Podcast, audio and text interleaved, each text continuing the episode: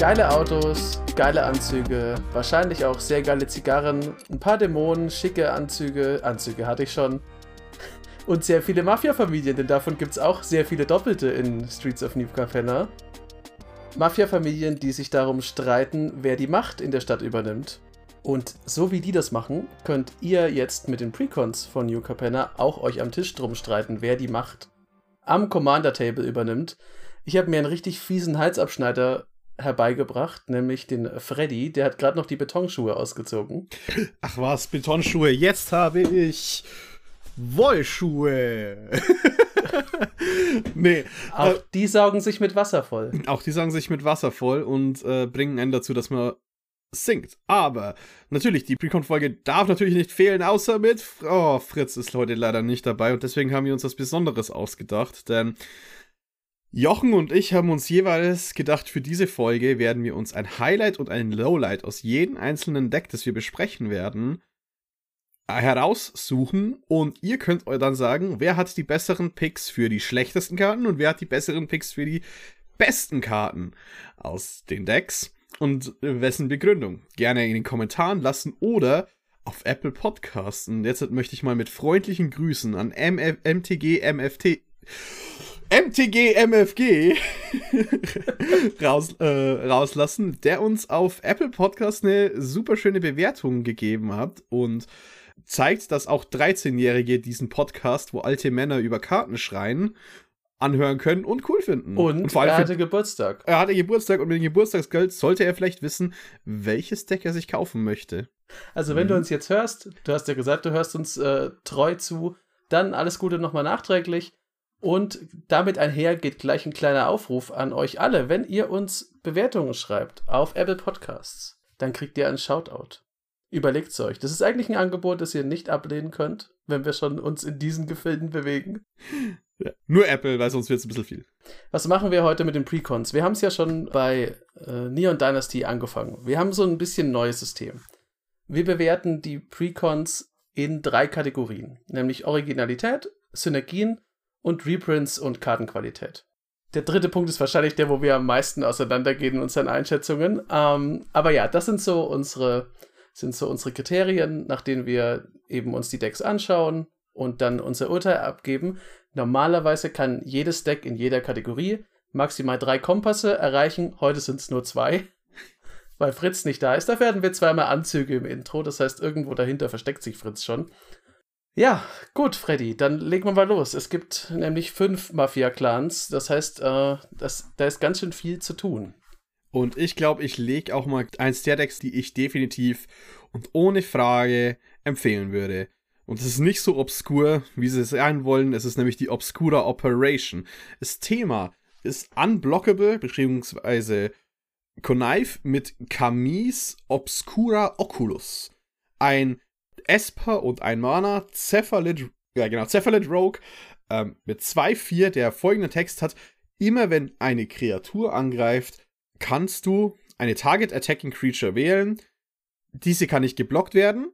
Sie connived, also man zieht eine Karte, wirft eine Karte ab und falls äh, es eine Non-Land-Karte war, bekommt man eine plus 1 plus 1 Marke und danach wählt man eine zweite Kreatur aus, die bekommt dann Double Strike bis zum Ende. Sie muss aber weniger Power haben. Genau, wenn sie weniger erste. Power hat. Genau. Ähm, und ja, die Idee ist sehr klar eigentlich dahinter. Man möchte mit unblockable Kreaturen Schaden austeilen, Value generieren, also man hat auch solche Karten drin wie den Shadow Mage Infiltrator, der jedes Mal, wenn er Schaden macht, äh, Karten zieht. Und das Coole daran ist halt, Kamis kann selber angreifen, muss es aber nicht. Das heißt, man kann halt auch eine riesengroßen Kreatur unblockable geben. Und was noch dazu kommt, ist natürlich, also mit Unblockable, klar, möchte man halt die Effekte rausschinden die die Kreatur, also entweder will man jemanden gerade raus umbringen, was auch sehr mafiahaft ist, oder du willst eben diese Effekte dir holen, wenn du Schaden zufügst, was mit Double Strike ja auch wieder ganz interessant ist, weil das dann ja auch verdoppelt wird.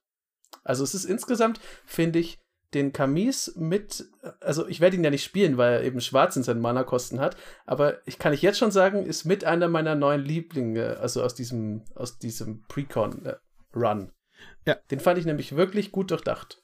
äh, es ist auch gut durchdacht, denn zum Beispiel ist hier eine super interessante Reprint-Kombo drin. Es ist Ninjutsu drin, weil man Unblockable hat und Drana hat First Strike. Drana äh, Liberator of Malakir, ein 3 CMC Vampir, der äh, Flying First Strike hat und wenn Drana Combat Schaden macht, dann darfst du eine 1-1-Marke auf jede angreifende Kreatur legen. So wie es funktioniert mit Ninjutsu ist, man kann den Erstschlagschaden machen lassen, der Drana-Trigger geht auf den Stack, man kann eine Karte dann rein Ninjutsu für Drana, das ist ganz wichtig, und dann passiert der Second Strike Schaden. Aber weil der Ninja noch nicht angegriffen hat, macht er dann dort seinen Schaden statt im Erstschlag. Und so kann man quasi neben den Double Strike von Kamis selbst nochmal einen Pseudo-Double Strike rausholen.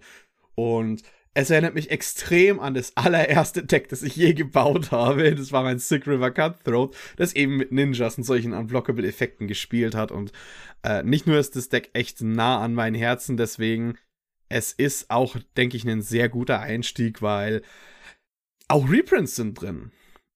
Man möchte es nicht glauben, aber Rexiel The Risen Deep ist in Near Mint auf Deutsch oder Englisch eine 5-Euro-Karte. Das gleiche mit Silent Blade Oni. Also sind so als hätten nicht die heißesten Karten, die begehrtesten Karten, aber es sind super Karten. Alela, eine, eine weitere super Esper-Legende. Auch ein paar. Ich finde, was äh, die Reprints angeht, ich habe jetzt nicht so sehr nach, nach Kohle geguckt, weil das ist ja so, dazu gibt es, äh, also wenn ihr im Internet schaut, ist immer das Erste, was man dazu findet, sobald all diese Decks einmal gespoilt wurden, wie viel man kriegt für sein Geld. Ähm, also mir geht es eher darum, was man für Karten, die relevant sind für Commander kriegt. Also da hat natürlich Freddy auch schon wichtige genannt. Ich finde es schön, dass äh, hier so Sachen drin sind wie Swords to Plowshares. Signets sind immer cool. Äh, der Felvar Stone, den musste ich mir letztes Mal irgendwann dann einfach kaufen, weil ich keine mehr hatte. Und eigentlich ist der ziemlich cool. Und ähm, also es ist ein Zwei-Mana-Artefakt, das Mana in der Farbe eines gegnerischen Landes erzeugt. Im Grunde ist es immer Mana, das man braucht. Ähm, und die Wayfarer's Bauble ist zurück. Das sollten wir vielleicht mal noch erwähnen. Sie ist wieder da, denn die ist, äh, die hat so eine unendliche Geschichte von, guckt mal, wie billig dieses Ramp-Artefakt ist. Also es kostet ein Mana, man kann es für zwei opfern und kann sich dann ein Basic Land getappt aufs Feld holen.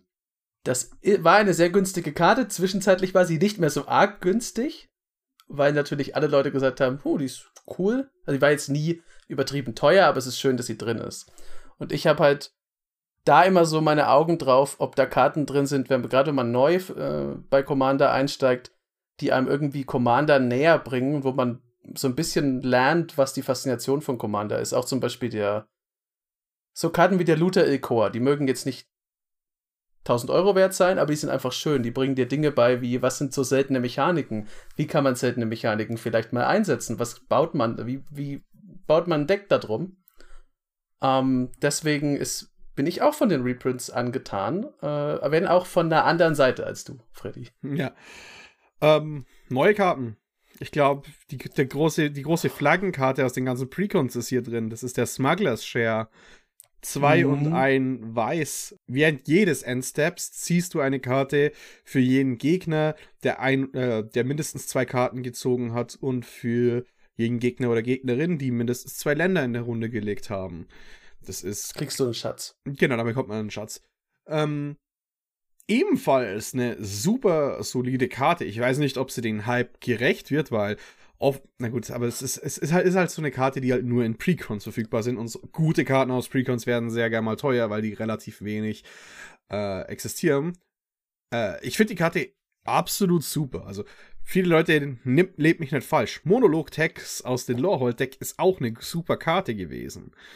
Es ist halt nicht, glaube ich, die, den monetären Wert gerecht gewesen, im Gegensatz zu dem, was es halt war. Aber bei der könnte ich es vielleicht sogar sehen. Und äh, bin durchweg eigentlich, eigentlich erinnert mich das Deck wirklich sehr an Lorehold. Es ist eine Idee, die jetzt kaum umgesetzt worden ist, mit den Esper Unblockable wirklich dediziert Unblockable Kreaturen zu haben. Und das Deck macht in, in sich einfach Sinn. Ich sehe hier einfach keine Karte, die aus, die irgendwie rausreißt. Also nicht mal irgendwelche random Uncommons oder so. Was relativ interessant ist, weil viele Esper-Karten schon seit jeher eigentlich Effekte haben, die nicht so richtig zu diesem Esper-Ethos dazu passen, weil die eigentlich relativ oft irgendwas on Attack oder halt auf Player-Damage machen. Ähm, aber gleichzeitig Esper in der Lore die Leute sind, die niemals dich angreifen würden. Die sitzen in ihrem Palast und trinken Wein und bauen die Wolken irgendwie um und lassen alles Diener für, für sich machen. Smugglers Share finde ich, nur um darauf zurückzukommen, finde ich auch sehr cool. Die ist halt in der klassischen Tradition von Weiß du holst halt damit auf und gehst nicht voran. Das ist ja so der Gedanke, was das Gehst möchte. du nicht damit voran? In dem Fall tust du es nämlich schon, weil du ja auch Treasures kriegst. Wenn du nur Karten ziehen würdest, fände ich es immer noch cool. Also wäre immer noch eine tolle Karte. Aber dadurch, dass du Treasures kriegst, kriegst du halt auch Mana. Du kannst halt auch was anfangen damit und hast nicht einfach nur dann im Grunde zu viele Karten für deine Mana-Base auf der Hand. Ähm, das ist auf jeden Fall eine coole Karte. Was mir aufgefallen ist an schönen Neuerungen, ist auch weiß. Der Aerial Extortionist ist nicht ganz so teuer wie der Dockside Extortionist. Zum Glück. Es ist für 5 Mana, also zwei weiß und drei beliebige, ein Bird Soldier mit 4, 3 und fliegend. Und immer, wenn er das Schlachtfeld betritt oder einem Spieler Kampfschaden zufügt, darfst du eine nicht landbleibende Karte exilieren. Und solange die im Exil ist, darf ihr Besitzer sie spielen.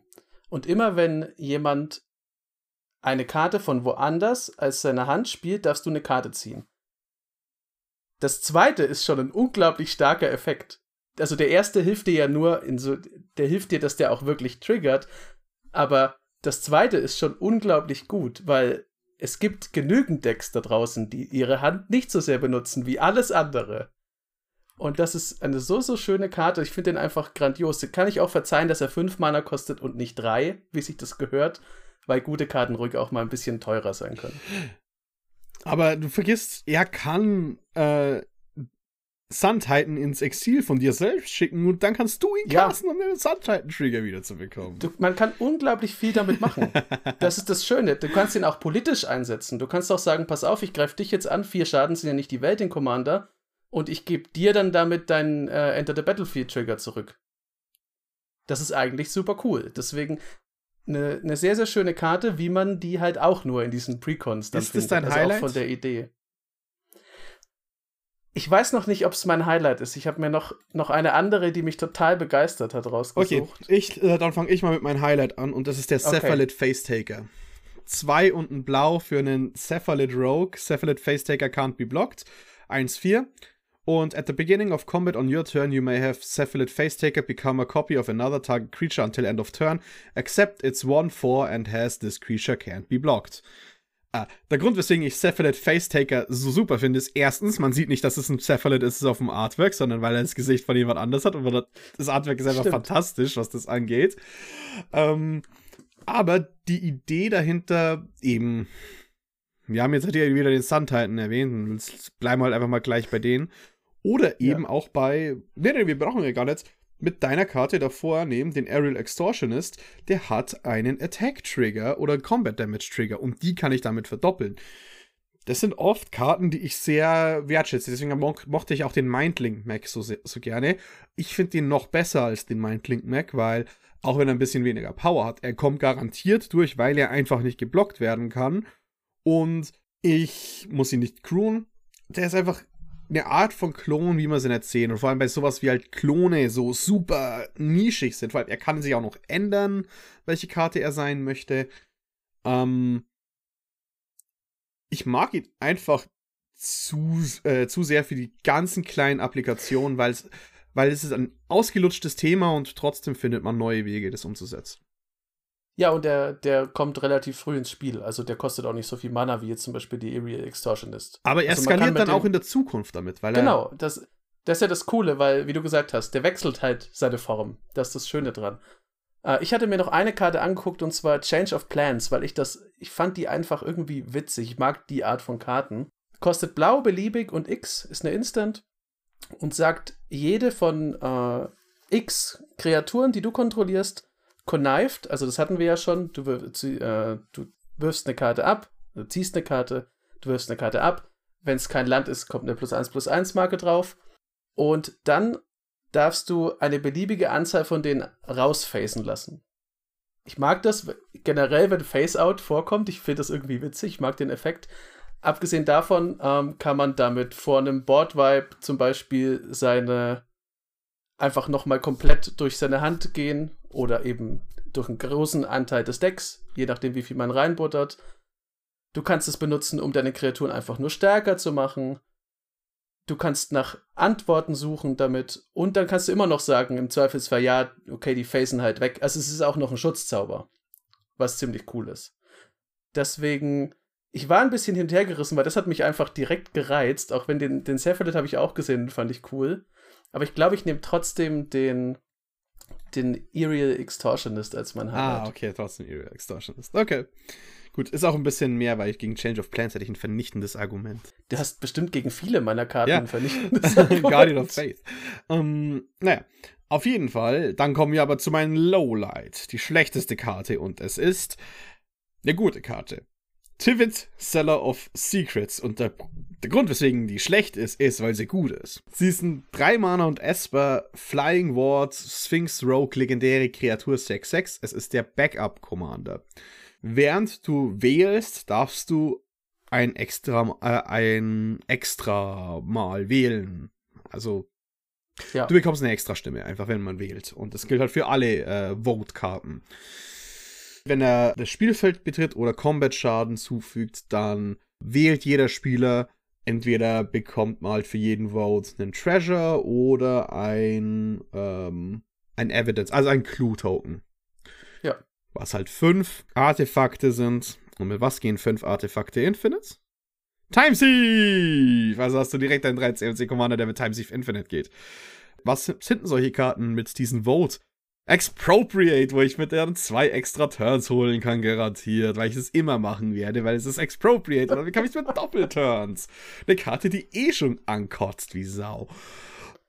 Dann haben oh. wir natürlich noch die Möglichkeit, Warwipes so zu skalieren, wie man sie irgendwie möchte damit. Und die Karte geht mir jetzt halt einfach bloß schon auf den Sack. Weil was man genau damit machen würde, ist ja so, es ist nicht so, oh, ich bekomme einen extra Vote, sondern oh, ich brech alle Karten, die voten.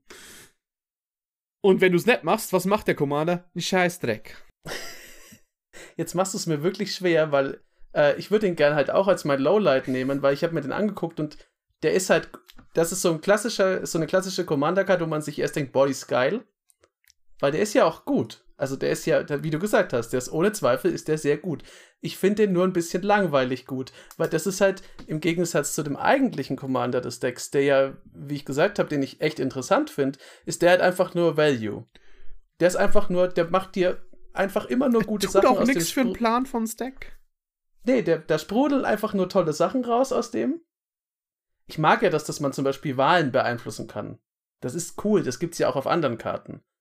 Aber das ist jetzt halt nichts, was in dem Deck auftaucht und er ist, ja, er ist mir halt einfach, er ist mir zu langweilig in seiner Stärke, weil das ist ja zweifelsohne, er ist schon sehr stark. Ja, was machen wir da jetzt, Freddy? Hm. So für einen Editor, du kannst es wahrscheinlich hier cutten bis wir den haben. nee, ich habe überlegt, ehrlich gesagt, ich habe so, ich glaube, mein Low Lowlight in dem Deck ist Jailbreak. Ist auch eine weiße Karte, hätte mich selber gewundert, dass ich die dir gebe. Ähm, ist eine Sorcery, eins und ein weißes. Auch wenn ich stark auf deiner Seite bin mit Tivit. Ich sag, äh, du darfst eine bleibende Karte in einem gegnerischen Friedhof aufs Schlachtfeld zurückbringen, unter natürlich der Kontrolle des Spielers, dem die gehört.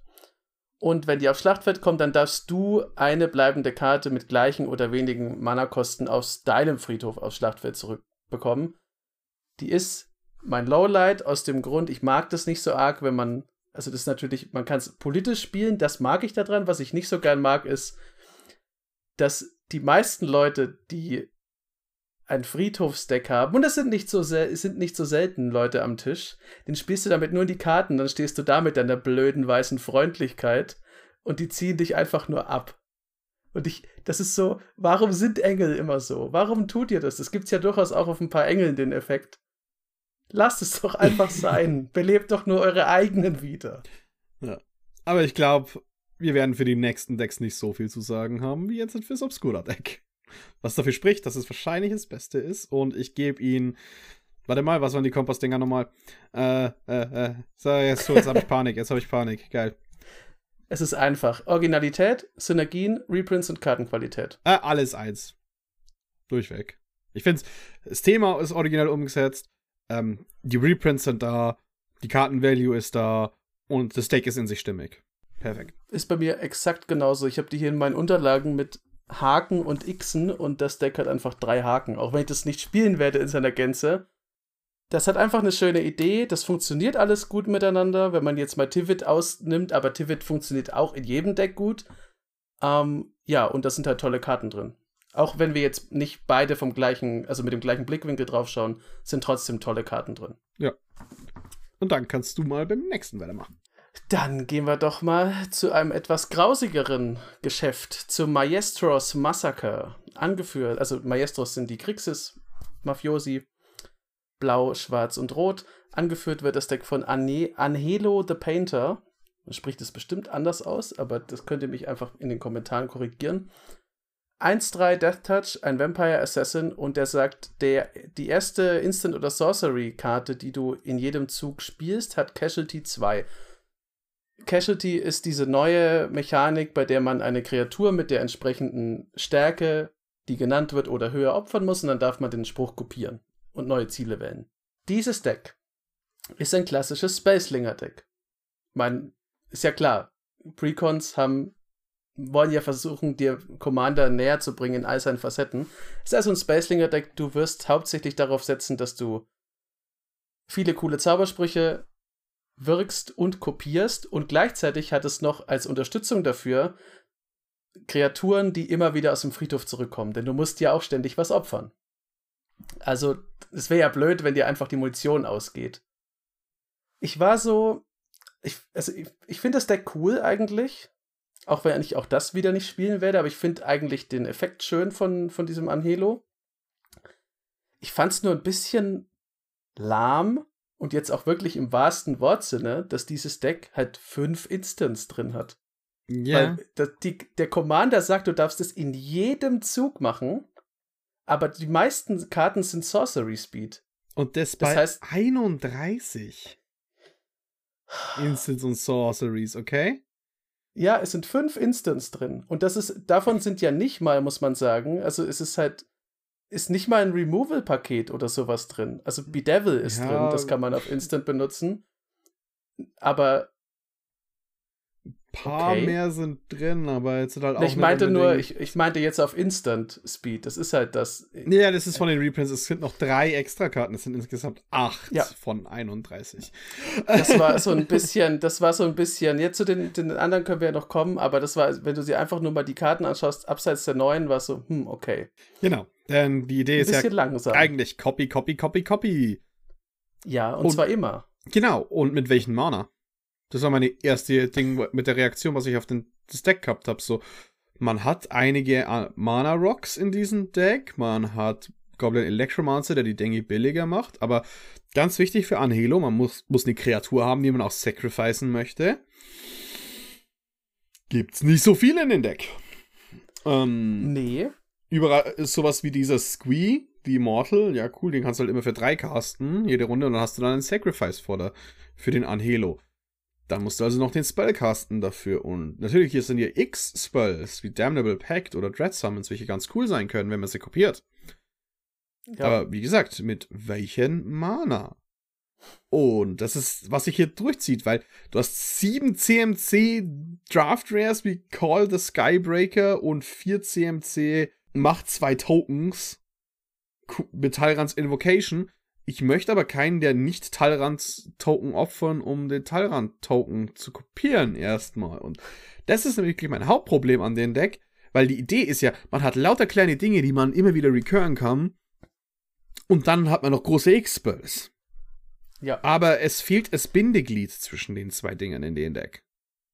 Das stimmt, deswegen äh, kommen wir ja nachher noch dazu, aber das war für mich auch so ein Synergieproblem bei der Sache. Vor allem, weil der Commander, der verführt dich ja dazu, erstmal zu denken, oh, der kostet nur drei. Und dann geht der Spaß los. Aber ja, das ist, ist ja sowieso, man muss ja in Grixis auch aufpassen mit seinem Mana generell, weil das jetzt nicht die Mana-stärkste Farbkombination ist. Ähm, hier kann man halt, glaube ich, relativ schnell in so eine Falle laufen.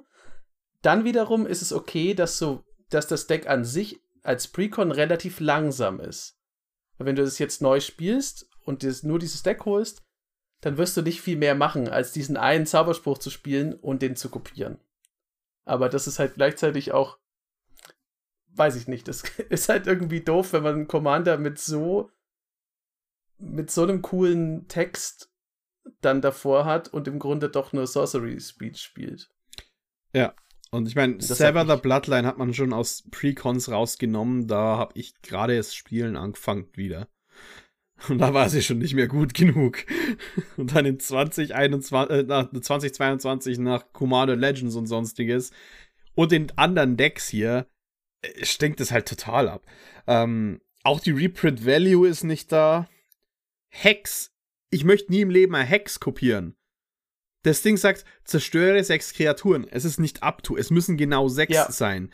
Das heißt, wenn ich das kopieren möchte, dann müssen genau zwölf bei Gegnern sein, weil sonst muss ich anfangen, mein eigenes Zeug wegzuschießen. Ja, das ist so ein bisschen, ähm, das spielt so ein bisschen auf dieses, was ich gesagt habe, auf diese Falle ein. Also, äh, das ist eigentlich eine sehr coole Idee. Ich glaube, die kann dann, gerade wenn man Anfänger ist, schon ein bisschen ins Bein schießen, öfter mal. Ja. ja ähm, ich Neue Karten sind ein paar coole dabei, muss ich sagen. Ähm, Determined ja, Iteration, das ist quasi, macht äh, in jedem Combat Step für Tokens noch ein to Also für einen Token, den darfst du populaten, also machst noch einen Token und der stirbt halt ja. am Ende der Runde. Was ganz cool ist mit zum Beispiel den ganzen Klon-Spells, die Token-Kopien von Dingen machen. Und dann hast, da hast du halt einige, da machst du halt daraus auf einmal echte Kopien. Ähm, die Karte ist cool. Oder eben auch, ähm, wie heißen sie, die Eternalize-Karten und solche Dinge. Ich glaube, damit in der Karte steckt mehr Spiel, als man denkt. Ähm, ja. Mach aber du mal mit deinem Highlight. Weiter. Lass dir diesmal den Vortritt. Okay. Was ich wirklich, wirklich mochte, jetzt hast du mir leider meine Determined Iteration genommen, das war nämlich mein Highlight. Du bist ein Schurke. Du kannst, du kannst es weitermachen, weil es nicht mein Highlight ist. Es ist mein Highlight. Ich fand die schön, weil die ist das Spiegel zu meinem Lowlight aus diesem Deck, aus ganz jochenhaften Gründen. Ähm, hast ja gerade schon erklärt, die kostet ja auch nur eins und ein Rot. Also du kannst sehr früh damit loslegen. Und was ich daran mag, das, ich werde es nie müde zu sagen in diesem Podcast, ich mag es, wenn man nicht einfach nur Dinge kriegt und damit endet der Satz, sondern ich mag das, diesen roten Spirit. Du kriegst etwas, Du musst etwas dafür hergeben oder du musst sogar das wieder hergeben, was du gekriegt hast. Das ist ja so die, der Urgeist von Rot. Ja, oder halt das, was äh, Felden of the Third Path zum Beispiel macht. Du kannst halt nicht Leben replizieren, äh, replizieren als roter Magier. Das schafft, schaffst du einfach nicht. Deswegen war das so ein bisschen mein, also was heißt so ein bisschen, das ist mein Highlight. Ich mag auch das Artwork gern. Das ist einfach irgendwie in so einer Welt von lauter Mafiosi weiß ich ehrlich gesagt nicht genau, warum eine alte Frau, die Büsten schnitzt, mich so begeistert, aber ich fand es irgendwie cool. Das ist kein Tier im Anzug. Ähm, äh, für mich ist es Highlight der Sinister Concierge. Wenn ich es richtig ausgesprochen habe. Eins und ein Blau für ein 2-1 Human Wizard, der, wenn er stirbt, darf man ihn ins Exil ähm, stecken mit drei Time-Countern. Und wenn man das macht, darf man auch noch eine Target Creature auf dem Feld ins Exil schicken mit drei Time Counter. Äh, wenn sie keinen Suspend haben, bekommen sie Suspend und quasi nach drei, drei Runden kommen sie wieder zurück mit Haste. Wieso mag ich diese Karte so sehr? Weil sie sich schlecht liest und ich denke, die ist super gut, weil.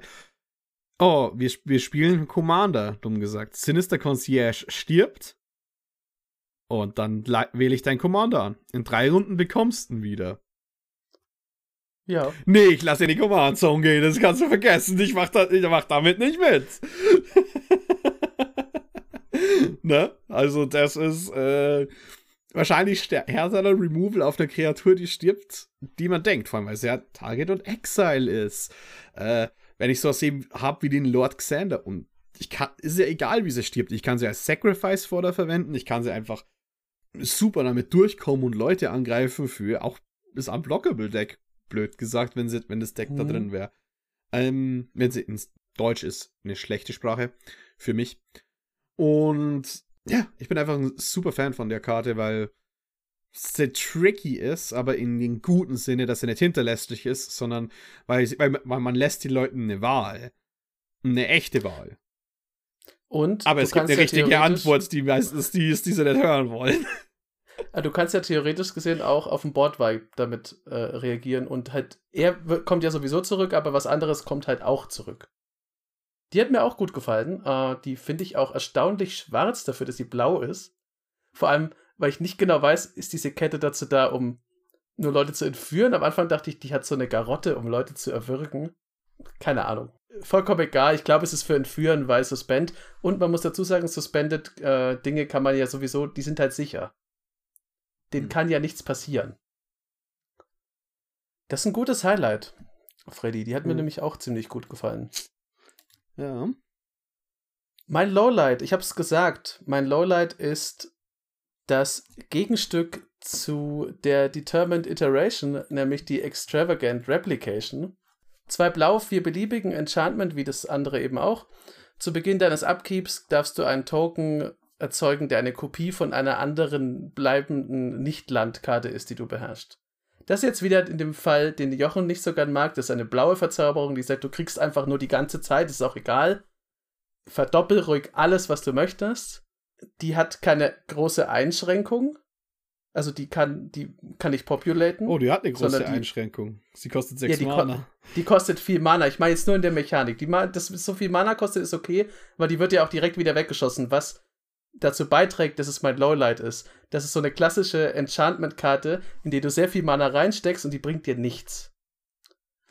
Determined Iteration bringt dir halt einfach direkt im Combat Step was. Auch wenn der Effekt dann enger ist. Aber du kannst sogar noch einen, einen Die-Trigger zum Beispiel rausholen.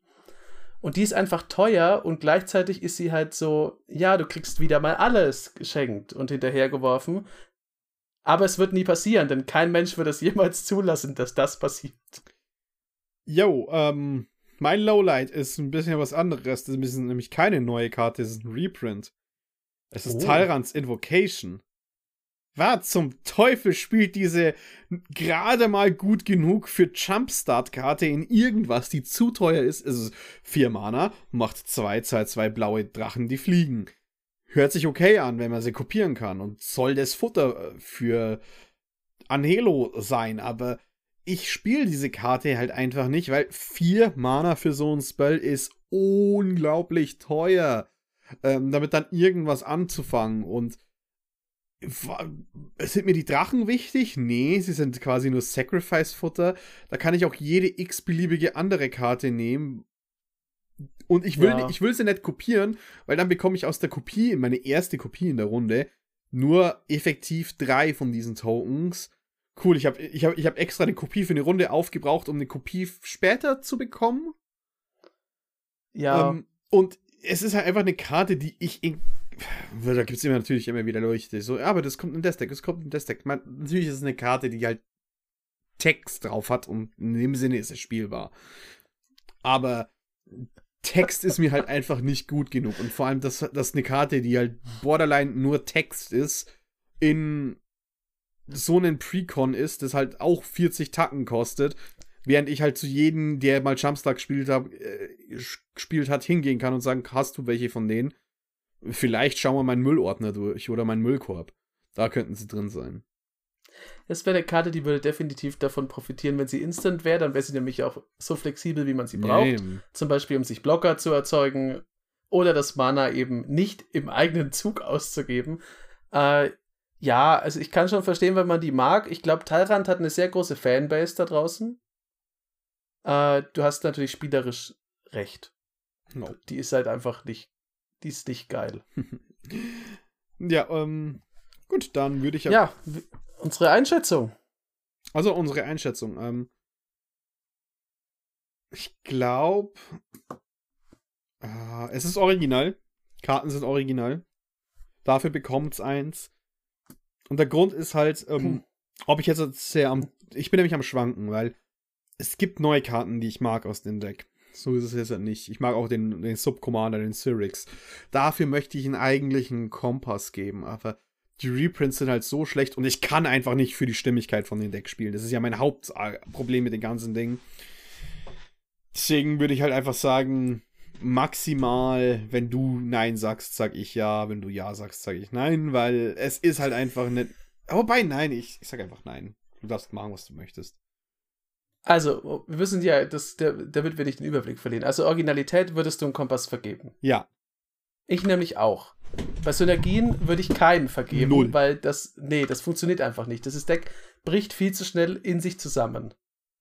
Reprints und Kartenqualität würdest du keinen geben, wenn ich dich richtig verstanden habe? Da mein Lowlight ein Reprint ist.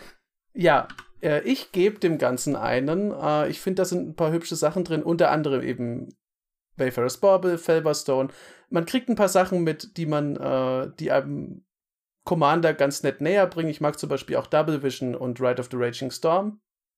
Das, man kann sich drücken, die sind jetzt, wir sind im Jahr 2022. Wenn ihr das Deck umbaut, werden die rausfliegen. Aber die sind für mich einfach, die gehören so ein bisschen einfach zu Commander dazu.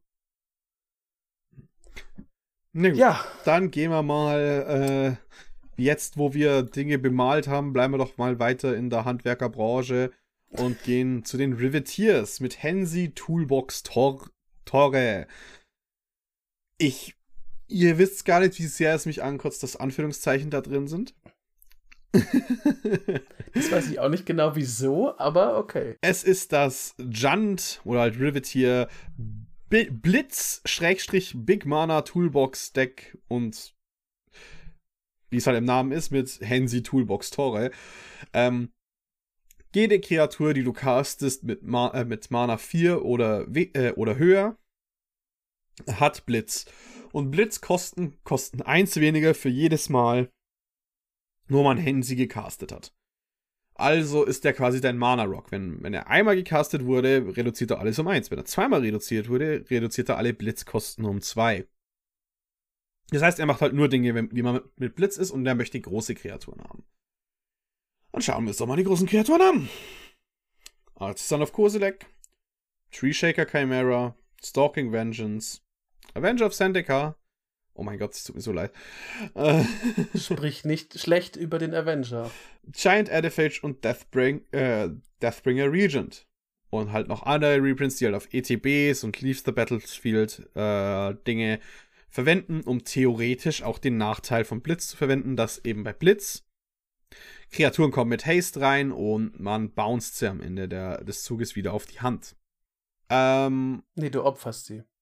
Äh, bouncen wäre Dash. Du opferst sie am Ende. Dafür ziehst du noch eine Karte, was super cool ist. Also du hast ja. immer den Death Trigger plus Karte ziehen. Stimmt, stimmt. Das habe ich äh, gerade falsch Ich habe auch also am Anfang mit, immer mit Dash verwechselt, ähm, weil das sehr ähnlich ist. Ja.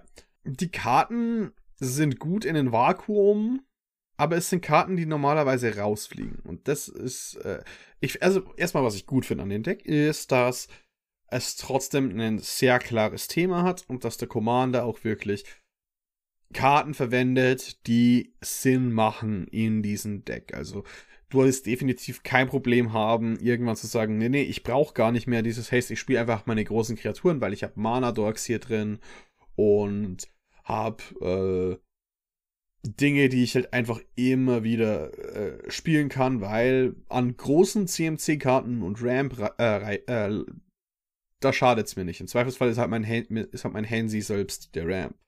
Mein Problem mit dem Deck, mein großes Problem ist halt, dass sehr viele dieser großen Kreaturen, das sind die Draft-Chaff-Karten. Also Avenger ist der einzige, der ein bisschen was wert ist, aber blöd gesagt, das ich kann zu wenn ich ein neuer Spieler bin, ich habe angefangen und sage, hey, ich möchte ein Deck bauen mit großen Kreaturen, großen, schönen Timmy-Kreaturen. Dann gehe ich halt äh, zu jemandem, der schon gespielt hat und frage mal, hey, hast du eine Liste aus großen Timmy-Kreaturen, die du zufälligerweise hergeben kannst? Der wird mir die Liste in seinen Gratis-Ordner hergeben, weil davon hat er eh zu viele und er weiß gar nicht, wohin mit seinen Giant Ediphages, die er eh schon vor Jahren aus dem Deck genommen hat. Und die Tree Shaker Chimera, die halt, ja, sich doch nicht so gut spielt. Noch, es sind halt schöne Karten dabei, aber es sind halt meistens solche Karten, sind, nennt mal, sind sie gut genug. Es ist halt einfach, nee, das sind halt Cuts.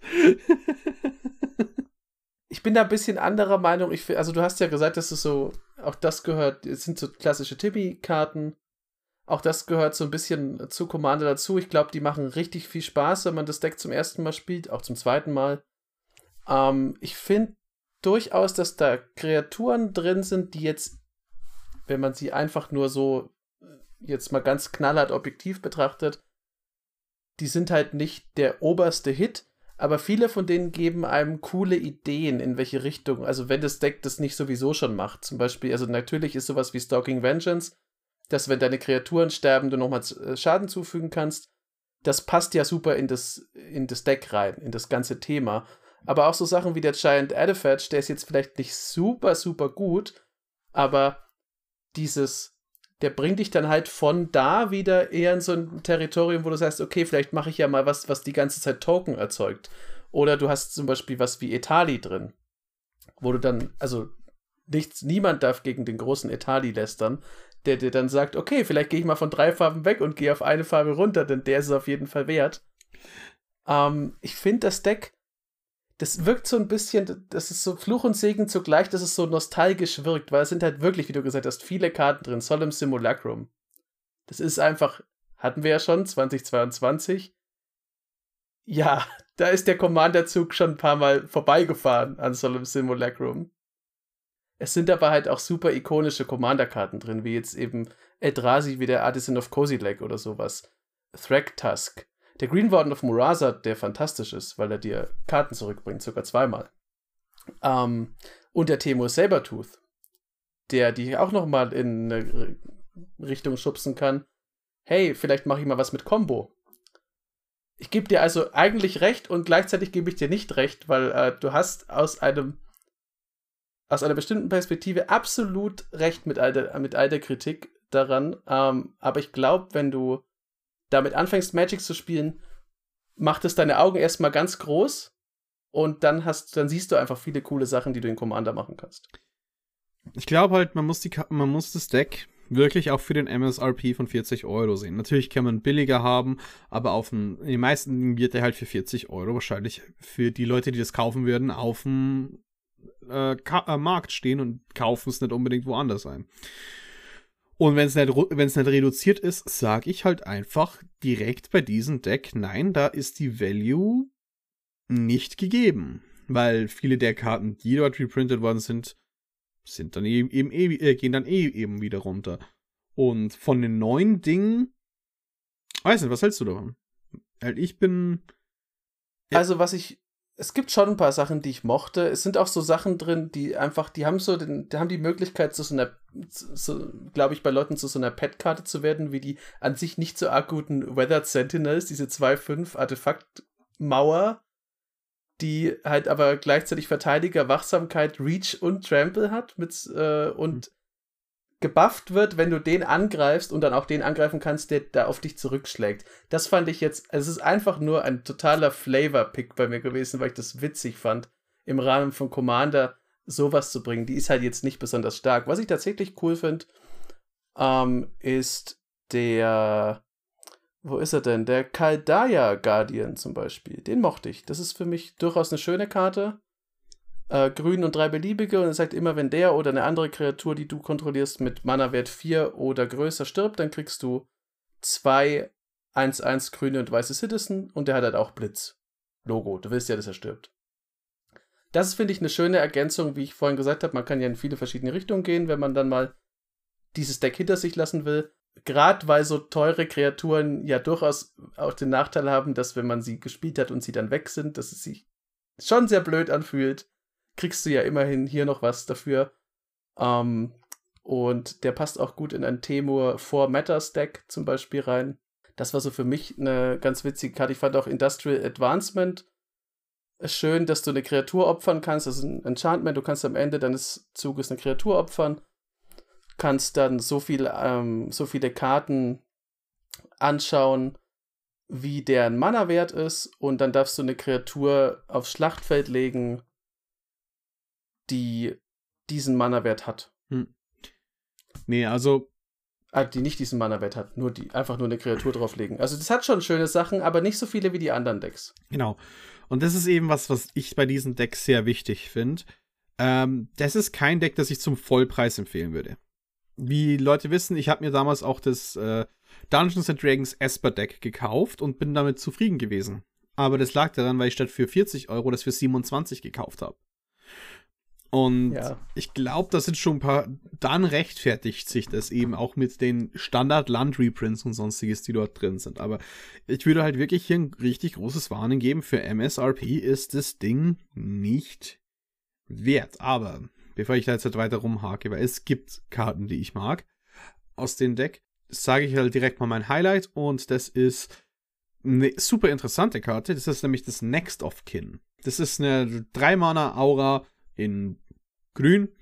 Und äh, man enchantet eine Kreatur und wenn die enchantete Kreatur stirbt, dann darfst du eine Kreaturenkarte mit weniger Mana-Value von deiner Hand oder von deiner Command-Zone auf das Spielfeld legen und wenn du das machst, dann äh, attachst du Next of Kin auf die Kreatur wieder. Das ist so eine sehr cooler grüner Twist auf äh, Gift of Immortality wo dann die Karte zu, oder die Kreatur zurückkommt und das Gift of Immortality geht, äh, geht wieder an, an, die Karte. Und das hat Next of Kin wirkliches Zepter weiterreichen, halt wortwörtlich, auch wenn es ein Hammer ist, glaube ich, in den Artwork. Ähm, ja. Wird halt dann der Zeremonie äh, Hammer weiterge weitergereicht an halt äh, die Nachfahren. Ich mag das, weil es auch auf die kreative Art und Weise um Commander-Tags rumgeht. Also es bringt es ja dann direkt ins Spiel. Äh, mein 3 CMC Commander wurde mir schon zweimal zerstört. Ich lege das Ding an eine 5, äh, eine 5 CMC Kreatur ran und wenn der stirbt, dann kommt mein Commander wieder, auch wenn er normalerweise 7 kosten würde. Und, ich denk, und dann geht er halt wieder runter, weil das geht ja nicht unendlich. Also irgendwann ist auch mal die Blutlinie beendet, was ein bisschen makaber ist, aber. Naja, das ist schon so. Also, wenn du dich jetzt natürlich, wenn du jetzt mit deiner Familie ständig im, im Kämpfen unterwegs bist, steigt natürlich auch die Wahrscheinlichkeit, dass du dann halt mal mit deinem ganzen Clan untergehst. Ja. Dein Highlight? Mein Highlight ist, glaube ich, äh, ich bin versucht zu sagen, dass mein Highlight von der ganzen Sache es hört sich langweilig an, aber ich gebe das an den Kaldaya Guardian. Ich mag den gern, weil der war auch direkt das, was ich benutzen konnte und ich finde, das ist ein schöner Effekt. Weil der nicht nur sich selber betrifft. Oft sind solche Karten ja die sind halt für sich gut, aber der betrifft halt nicht nur sich selber, der erzeugt dir Tokens, du kannst eine Karte ziehen, du kannst ihn eben blitzen, der kostet nicht besonders viel zu blitzen, der ist nicht unbedingt klein, du kannst dich gegen Effekte abschirmen, du kannst auch einfach mal irgendwo reinrennen und hast dann immer noch Verteidiger übrig.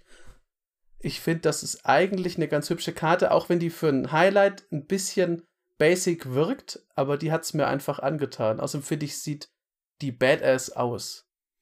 Ich halte mich. Diesem Schweißschild und der Faust. Ich habe mich sehr kurz mit ein Lowlight. Es sind die Beamtown Bullies. Leute mögen das. Es ist ein 1 und Chunt, also 4 CMC Commander mit Vigilance und Haste für ein 4-4. Man tappt, man kann ihn tappen, um eine Kreatur, die man aus dem Friedhof hat, unter die Kontrolle eines Gegners zu geben. Oh, also eine Non-Legendary und es bekommt Haste und ist gegoadet. Also man gibt anderen Leuten Goat-Kreaturen. Die Idee dahinter ist natürlich, oder beziehungsweise die Leute sind gleich drauf gekommen, ah, Leveler. Wie lustig, dass sich halt dann mhm. einer Person die Karte gibt und die muss dann ihr ganzes Deck im Friedhof werfen. Und oh, ähm, ich gebe halt lauter solche Hate-Karten weiter. Ups, wieso funktioniert mein Deck nicht, wenn die Leute The Beamtown Bullies permanent entfernen oder countern oder mein Kartenhaus halt einfach die ganze Zeit einstürzen lassen. Dann habe ich nämlich Karten in mein Deck, die mir mein eigenes Deck entfernen. Und nichts machen, weil ich sie nicht spielen möchte. Äh, ich glaube, bei den Beamtown Bullies kann man natürlich sagen, ja, man muss ja nicht in diese Richtung gehen. Man kann ja auch nur leichte Goat-Dinge machen. Und dann mach, wird das passieren? Wird das realistisch passieren, dass Leute dann nicht auf diese Kombos gehen? Und ne, dann wirklich das als Goat Matters ha haben, was ja dann auch ein gewisses Problem haben, auf das wir jetzt demnächst nochmal zurückkommen. Äh, ich glaube nicht. Ich glaube, die werden einfach durchweg so Commander-abhängig sein, wie halt eben ein Sedru. Und hat, wann hat man das letzte Mal ein Setru-Deck gesehen, das halt auch nicht dieses, diese Art von Kombos und solche Dinge spielt? Was ein bisschen zu dem Theme passt, dass es vom Zug, von, dass, dass der Commander-Zug schon ein paar Mal an diesem Deck vorbeigefahren ist, obwohl es halt sehr neu ist. Äh, mein Lowlight ist, äh, bezieht sich ein bisschen auf die Folge, die wir letztes Mal gemacht haben, auf unser Spiel oder Exil. Jolene the Plunder Queen. Äh, Rot-Grün, zwei beliebige, ein legendärer menschlicher Warrior, also eine Kriegerin für 2-2. Immer wenn ein Spieler einen oder mehrere deiner Gegner angreift, darf dieser angreifende Spieler einen Schatz erschaffen. Immer wenn du ein oder mehrere Schätze erschaffen würdest, kriegst du stattdessen diese Schätze plus eins. Und du kannst fünf Schätze opfern und kannst dann fünf plus eins plus eins Marken auf Jolien drauflegen. Das ist, ist jetzt einfach auch mal gut mit den Schätzen. Also das ist, das, das, über, das Set übertreibt es halt hart damit. Und ich finde, da braucht man nicht noch Jolene, die dann wahrscheinlich, dann ist es auch egal, dass sie diese dritte Fähigkeit hat, dass man da 5 plus 1 plus 1 Balken drauflegt. Man wird es sowieso nicht benutzen, weil man mit den ganzen Treasures, die man hat, auf tausend Möglichkeiten den Sack zumachen kann. Oder du hast eine Magd da draußen, du hast all deine Drachen aus dem Deck. Ja, die, ich finde die einfach ein bisschen, wir hatten es bei Tivit vorhin, ich finde, die ist mein Lowlight, weil die einfach nur, die gibt und gibt und gibt und gibt. Und ja, das ist halt, ich finde es langweilig. Weiter in Richtig langweilig. Jochen? Hm? Zieh's ja. Kohl und jetzt geht's, glaube ich, weiter mit Kohlfarben. Noch nicht ganz, Freddy. Wir müssen ja noch unsere Kompasse verteilen. Äh, 010. okay. Äh, Originalität hätte ich tatsächlich auch keinen gegeben. Synergien hätte ich äh, auch eingegeben. Und bei Reprints und Kartenqualität gebe ich einen, weil da so schöne Sachen drin sind wie Etali. Und also ich finde halt tatsächlich, ja. dass es einem. Die Reichweite ist groß, die man da sieht. Und das finde ich eigentlich ganz. Finde ich wirklich an einem, so einem Deck auch mal erwähnenswert.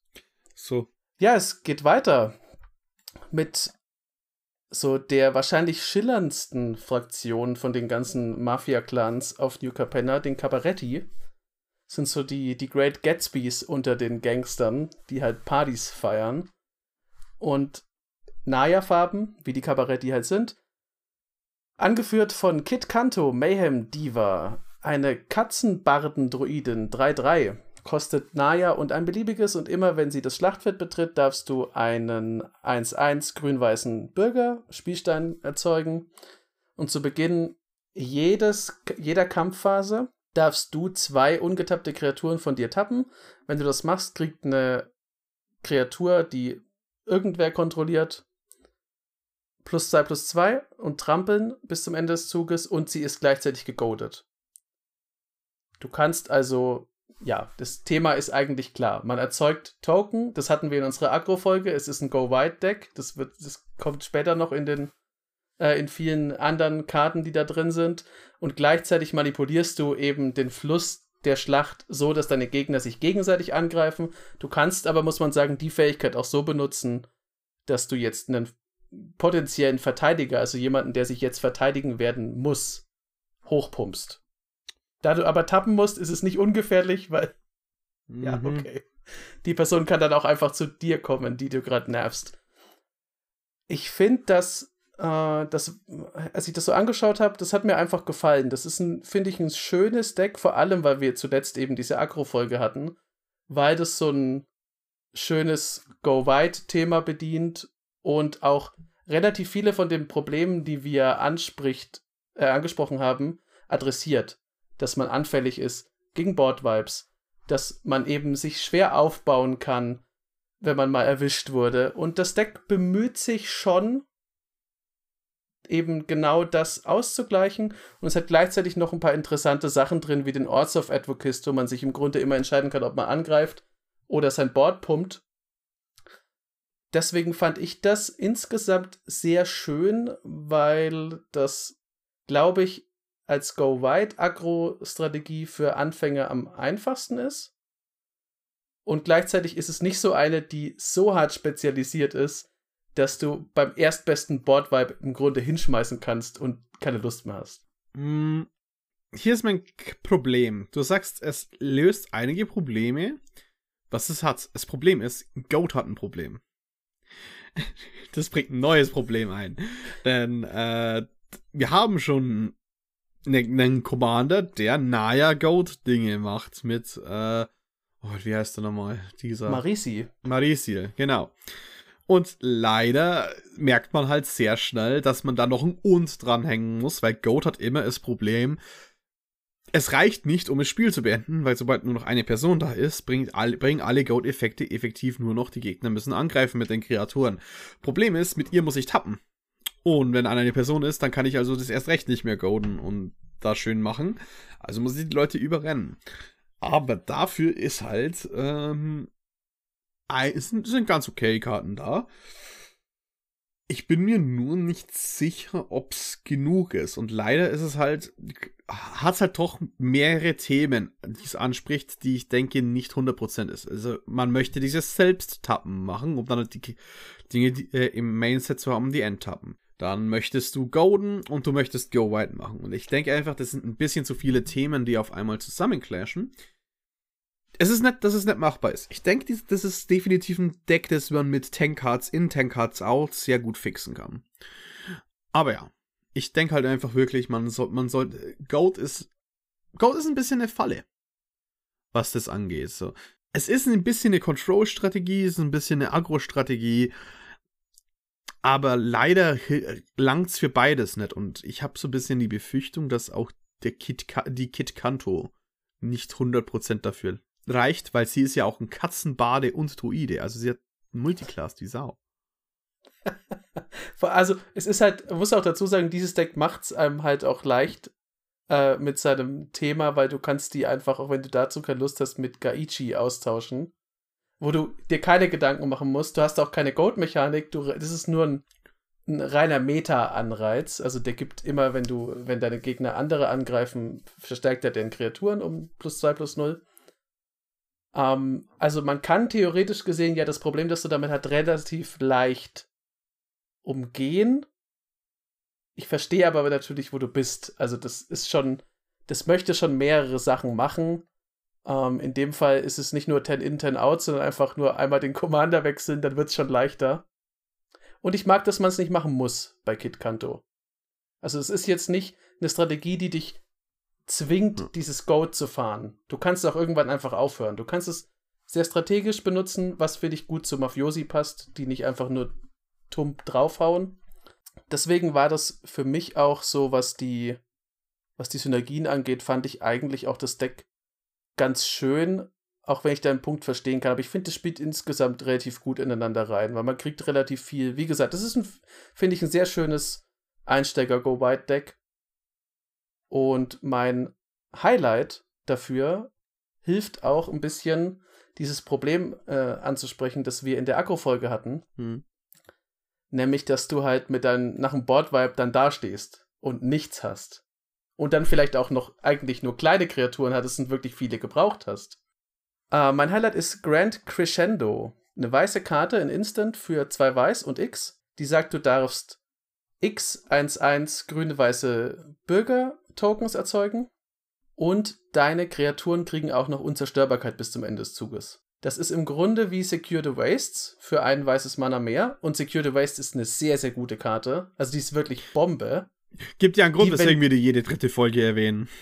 Ja, also wenn die drin wäre, wäre die vielleicht mein Highlight geworden, weil die halt. Aber gut, die ist noch ein bisschen vielseitiger, weil du kannst auch einfach nur die zwei bezahlen und damit sind deine Kreaturen unzerstörbar. Das ist einfach eine sehr, sehr gute Karte. Die ist, also, die ist selbst in, in Decks, in denen du nicht auf Go Wide gehst, ist die gut. Damit muss man, glaube ich, nichts weiter dazu sagen. Also. Karte ist super. Ähm, Im Gegensatz zu wahrscheinlich zu meinen Highlights. Äh, das ist der Master of Ceremonies für 4 Mana 3-4 und ähm, während deines Upkeeps wählt jeder Gegner Money, Friends or Secrets und für jedes Mal, wo die Gegner Geld voten, bekommst du einen Treasure. Für jedes Mal, wo sie, na, äh, Friends, Friends, also Friends voten, machst du einen 1-1 Citizen. Und für jedes Mal, wo sie Treasure machen, machst du halt einen Treasure. Naja, Äh, Money ist ein Treasure. Naja, gut. Ähm, die Karte ist wahrscheinlich ja, und nicht. bei Secrets darfst du noch eine Karte ziehen.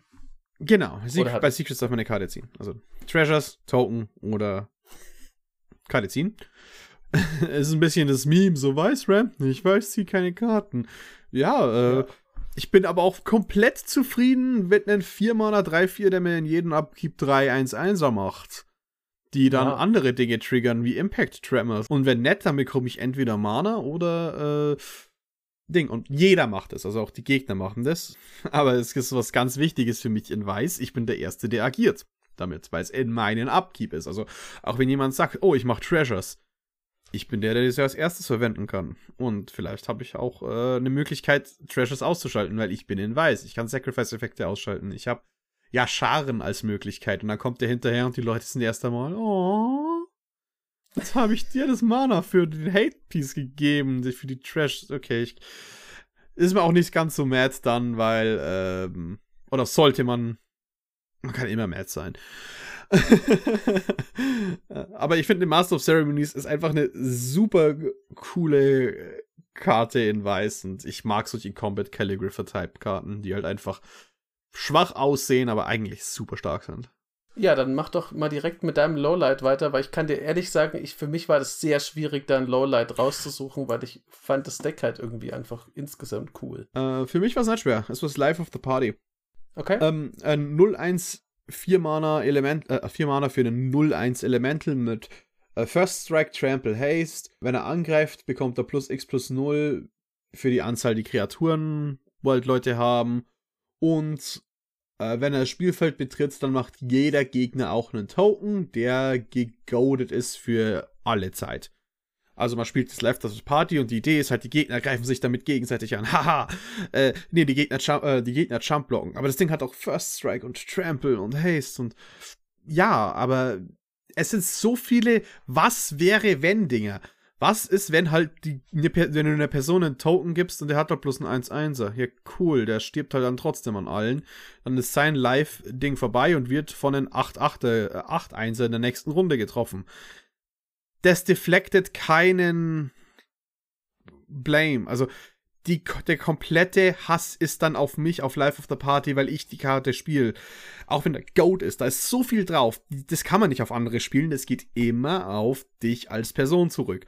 Und die Karte zieht erstens absolut viel Hass für wenig, was sie macht. Und ich finde sie auch echt unlustig, weil, haha, dann flicker ich sie und dann sind wir wieder in den Ding, wo, ja, das könntest du mit jedem anderen Rolling doch auch machen.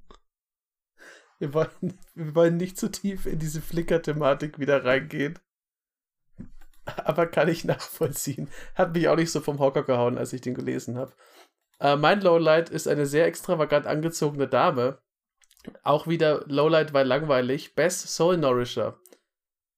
Selenia-Farben und ein beliebiges, ein Human Citizen mit 1-1 und ich sage immer, wenn eine oder mehr Kreaturen mit 1-1 das Schlachtfeld betreten, unter deiner Kontrolle, darfst du eine 1-1-Marke auf die Best drauflegen und immer wenn sie angreift, dann kriegt jede Kreatur, die du hast, die eben 1-1 hat, also Base Power and Toughness, plus x plus x bis zum Ende des Zuges und x ist die Anzahl dieser plus 1 plus 1 Marken. Also erstmal denkt man, okay, das, das ist so ein bisschen auch beim ersten Mal anschauen eine Fallenkarte, weil man halt denkt, huh, da erzeuge ich mir ja jetzt mit Grand Crescendo einfach ganz viele Dinge und das ist riesig und ich bumst dich um. Stimmt ja nicht, weil es hat ja eine Klausel, es passiert halt einmal pro Token-Erzeugung. Und die kriegen halt auch nur plus x plus x bis zum Ende des Zuges, nicht trampeln oder so. Und gleichzeitig ist Bess halt so eine Karte, die ist dann raus und dann hast du ganz viele 1-1er, was okay ist in einem Go-Wide-Deck. Aber wenn du dich auf Best verlässt, wird die halt sofort weggeschossen. Die ist so ein bisschen, wie heißt der, dieser, der Kyler? Skyler? Nee, Kyler heißt Kyler. Ähm, nur, dass Kyler besser ist. Aber auch der wird dir immer sofort weggeschossen, weil natürlich niemand zuschaut, wie du dein Board hochpumpst die ganze Zeit. Ja. Das, also, die zieht einfach nur Removal da weiß ich nicht, da wird man, glaube ich, keinen Spaß haben ja. gegen ein Commander-Deck, das ausreichend Removal hat. Äh, wir müssen gar nicht mal so weit gehen, weswegen die Karte dumm ist. Äh, es hat, hat, hat, ganz einfach was mit Logistik zu tun. Band hat das Thema 1-1-Kreaturen im Hauptset. Ist die Erweiterung der Bandstrategie. Wo ist ja. sie zu finden? In welchen Precon? Naja? Ja, das stimmt natürlich. Plus du kannst dann die ganzen äh, anderen Bandkarten kannst du ja nicht mit ihr spielen aus New Capenna, weil sie halt Celestia ist. Ja. Also sie kommt in wahrscheinlich ja. in dieses eine Banddeck rein, aber sie ist nicht mal das Star in ihrem eigenen Thema und äh, und das obwohl sie so eine geile Krone auf hat. Ja, sie ist, ist halt, traurig. ist halt ein Möchtegern. Es ist so eine kleine Partykrone, die du aufblast, die du da bei Penny gekauft hast, ne? Das hört sich ganz schön hart an. Ähm, ja, wer Kompasse vergeben. Oder hattest du es doch Nein, nein, ich, ich gebe dem Deck trotzdem ähm, zwei Kompasse. Einmal, weil ich glaube, es ist cooles neues Zeug drin. Deswegen kriegt es für äh, Kartenqualität und trotzdem ein Kompass gerade noch. Und ich mag auch. Mhm. Ich mag die. Ich mag, wie das Deck zusammenspielt. Ich finde es aber nicht original. Das ist witzig, das war genau, ich habe gerade noch mal geguckt, äh, es ist exakt meine Aufzeichnung auch dazu. Ich finde es auch nicht originell, weil Go White Token Aggro ist halt nicht originell. Es muss ja auch nicht jedes Deck super originell sein, aber darum geht es bei der Bewertung ja nicht. Synergien spielt top zusammen, hatten wir ja schon. Und ich finde auch, dass das echt schöne Karten drin hat. Also, ja. das ist durchaus ein Deck, mit dem man Spaß haben kann, wenn man auf coole Karten abfährt. So. Wo es jetzt hart zugeht, Jetzt, jetzt, aber jetzt müssen wir wirklich schnell sein für unseren Editor. Äh, es gibt auch nicht so viel zu sagen, weil wir haben schon relativ viel gehabt. Es, Perry, das Schnabeltier. Oh nein, das ist Perry the Pulverizer, den wir sehen. Es ist nämlich äh, bedeckt Brokers, das bandfarbene Deck mit Perry den Pulverisierer. Ähm, außer dass er einen super Namen hat, ist er 1 und Naya für den 3-3. Äh, wenn er das Spielfeld betritt, dann legst du einen Shield-Counter auf eine Target Creature. Also das erste Mal, wenn die Kreatur Schaden nehmen würde oder, äh, oder zerstört werden würde, wird sie nicht zerstört und der Counter geht runter. Und ähm, immer wenn er angreift, bekommt eine Target Creature XX und Trample, wo X die Anzahl an verschiedenen Marken ist, äh, die du kontrollierst das ist schon ein cool, muss ich sagen, ist schon ein cooler Twist, dass du nicht sagst, oh, ich möchte 1-1-Marken haben, ich möchte das und das als Marken haben. Ich möchte alle Marken haben. Und mit dem Thema haben sie sich auch wieder ausgetobt. Also, du hast super Karten drin von eben äh, Incubation, äh, von den klassischen 1-1-Marken ähm, Ideen, wie halt den Scavenging Us, der immer mal eine, Karte ins Exil schickt. Wir haben da 1-1-Marken. Incubation Druid, wenn er eine 1-1-Marke hat, tappt dafür 3 Mana. Devoted Druid kann man enttappen und gibt sich dann eine minus 1, minus 1 Marke. Äh, du hast Wall of Roots, die sich minus 0, minus 1 Marken gibt und auch eine Karte ist, die man eigentlich gerne mal sehen möchte. Also, es sind, es ist schwer davon alles aufzuzählen, was alles verschiedene Marken gibt. Ähm, aber es hat sich halt wirklich stark damit ausgetobt und das ist eben was, was ich interessant finde an diesem Deck, dass die, die Idee ist nicht nur, oh, ich mach mal eine Voltron. Nee, nee, nee, das ist schon eine Go-Wide-Strategie, aber es kann auch eine Voltron-Strategie sein und die Idee dahinter ist eben, dass man ein bisschen so shiften kann. Vor allem, weil Perry, der Pulverisierer, wenn er halt selbst angreift und du hast halt, der ist halt einfach dann ein 8-8 Trampler, dann haut er halt einfach für die ganzen Combat Damage rein, aber muss er ja nicht unbedingt machen, weil wenn eine andere Kreatur einen Haufen 1-1-Marken hat, greift er mit der 1-1-Kreatur an, äh, mit 1-1 sage ich nicht, mit der anderen Kreatur an und die ist halt dann mal 17-17 Trampel oder sonstiges, weil sie halt so viele 1-1-Marken in der Zwischenzeit aufgestackt hat. Also das finde ich durchaus sehr cool an dem Commander. Ich mag auch äh, an dem Deck, das verbindet den Klassiker plus 1 plus 1 Marken. Der ist ja so klassisch, dass er echt ein bisschen langweilig oft ist mit dem, was Ikoria gebracht hat. Der einen Sache, die ich an Ikoria mag, nämlich diese Counter, die man auf alles drauflegen kann und macht dann halt was draus, wo nicht nur eine Art, hast du ja schon gesagt, wo eine Art von Counter nicht nur zählt, sondern wirklich, du kannst eine ganze Flut haben an Dingen, die dir irgendwas bringen und aber zusammen funktioniert es trotzdem. Und das ist einfach eine sehr coole Idee, finde ich, wie man zwei Dinge, die sonst immer so nebeneinander existiert haben, ineinander schiebt. Und das mochte ich eigentlich ganz gern an dem Deck. Und da sind außerdem auch echt schöne Karten drin. Also. Ja. Ähm, Absolut hübsche Karten. Wir, äh, wir reden hier von Reprints, oh. eben auch wie den, haben wir, haben wir schon ein paar genannt, aber auch äh, neue Karten sind dabei, die durchaus interessant sind. Also den Skyboon Evangelist, der 5 Mana Flying, wenn, ähm, und wenn er das Spielfeld betritt, macht das Support 6. Also kann ich bis auf 6 Kreaturen 1-1 Marken legen. Und immer wenn eine Kreatur mit einem Counter angreift, äh, einen deiner Gegner angreift, bekommen sie Flying. So, wie verteile ich das? Ja, ist mir doch scheißegal. Irgendwie schaffst du schon, das Ding zu verteilen. Im Zweifelsfall legst du es halt auf ein paar gegnerische Kreaturen, hoffst, dass sie angreifen. Oder auf Utility-Kreaturen, wo es eh wurscht ist. Und äh, ich mag halt einfach, dass die Designs so ins halt Absurde getrieben werden, weil Support 6 kommt da auf die Karte und nicht irgendwie so, ah, Support 3 und wenn du das machst, nee, nee, nee, da ist einfach eine große Nummer drauf, die ich mag. Ja, gab es bisher, glaube ich, auch Support 6 war bisher nur auf der Gladeheart Cavalry, aber die kostet noch mehr Mana und der Effekt ist nicht so gut, den sie dann hat. Ir aber ja, das stimmt. Es ist schön, wenn man mal einfach irgendwie sich denkt, ja, wieso nicht direkt mal eine 6 dahin schreiben. Ich fand auch tatsächlich schön, dass da so was drin ist, was ich echt gern mag, wie zum Beispiel dieses Declaration in Stone. Ähm, das ist zwar eine Sorcery, du darfst eine Kreatur exilieren und alle anderen Kreaturen äh, mit dem gleichen Namen. Und für jede Nicht-Token-Kreatur darf er dann einen, einen Clue erzeugen, der den es betrifft. Das hatten wir ja, glaube ich, schon mal in einer Folge. Das ist ein super, eine super Überraschung für Token-Decks. Und du darfst nicht mal investigaten. Ja. Das ist einfach, also das ist so eine, ich mag die Art von Karten. Äh, und ja, es sind halt, hast, du hast ja schon echt viele aufgezählt. Da sind einfach sehr, sehr schöne drin. Ich mag auch diesen, wie ist denn dieser eine? Jetzt habe ich ihn wieder, ich ver, verliere ihn ständig aus den Augen. Dieser eine Mutant, egal. Rohrlesk. Es ist, e, nee, den meine ich nicht. Okay. Dann habe ich ihn, dann habe ich ihn äh, mit was anderem verwechselt. Weil Rohrlesk finde ich gar nicht so geil, aber ähm, generell sind halt einfach sehr, sehr schöne Karten drin. Hm. Ich habe ihn gerade nur mit einem anderen, der allen Leuten Flying gibt, verwechselt, aber das ist, hat man mit dem Wingspan Mentor ja auch in dem Deck. Ja. Aber, aber was so. Hm? Ja, genau. Äh, am besten jetzt trotzdem mal Highlights. Genau. Mein Highlight ist, ich habe stark geschwankt zwischen Groß, dem Defense Contractor, weil ich den lustig finde mit minus 1, minus 1 ähm, Marken auf gegnerischen Kreaturen, die man mit diesen ganzen phyrexianischen Maschinen erzeugen kann. Fand ich lustig.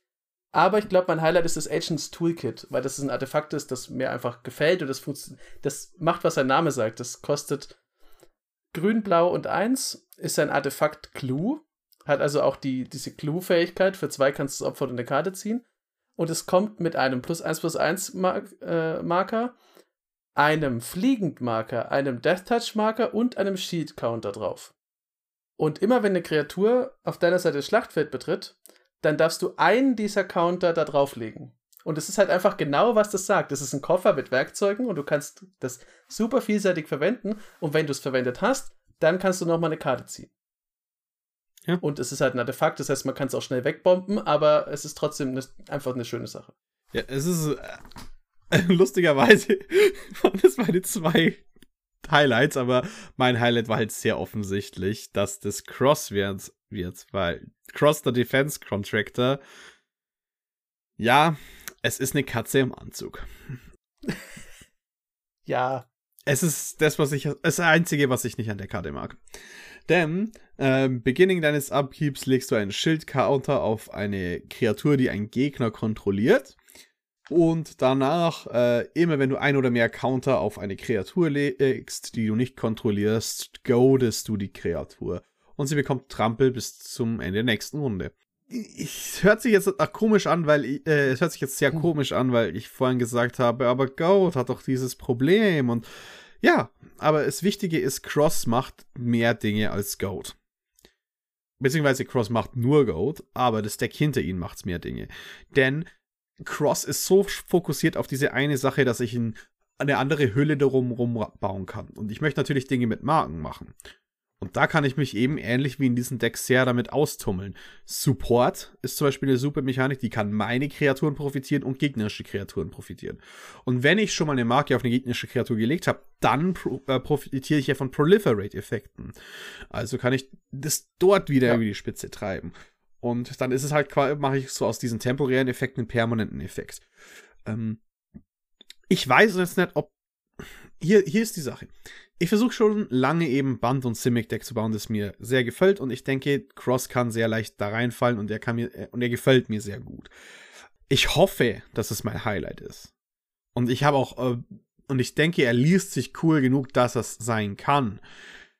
Auch bloß noch, dass es im Gameplay umsetzbar ist, weil ich glaube, der hat wirklich, es, der hat so viel Potenzial damit, wie spaßig er sein mhm. kann, aber wird er, die, wird er an den gleichen Goat-Problemen scheitern, findet es heraus in den nächsten Folgen von Commander Kompass.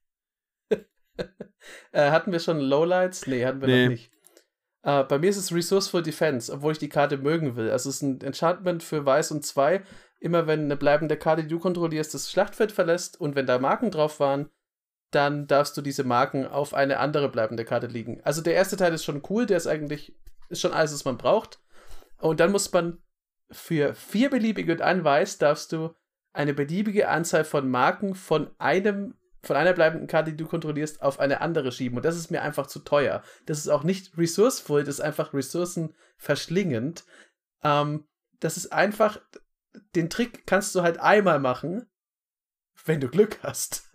Äh, wenn du so viel Mana offen hast. Das finde ich einfach zu teuer. Das hat mich so ein bisschen unterwältigt, weil das möchte ja, das spielt ja mit der Idee, dass du die die ganze Zeit hin und her schiebst. Aber dafür ist es zu teuer.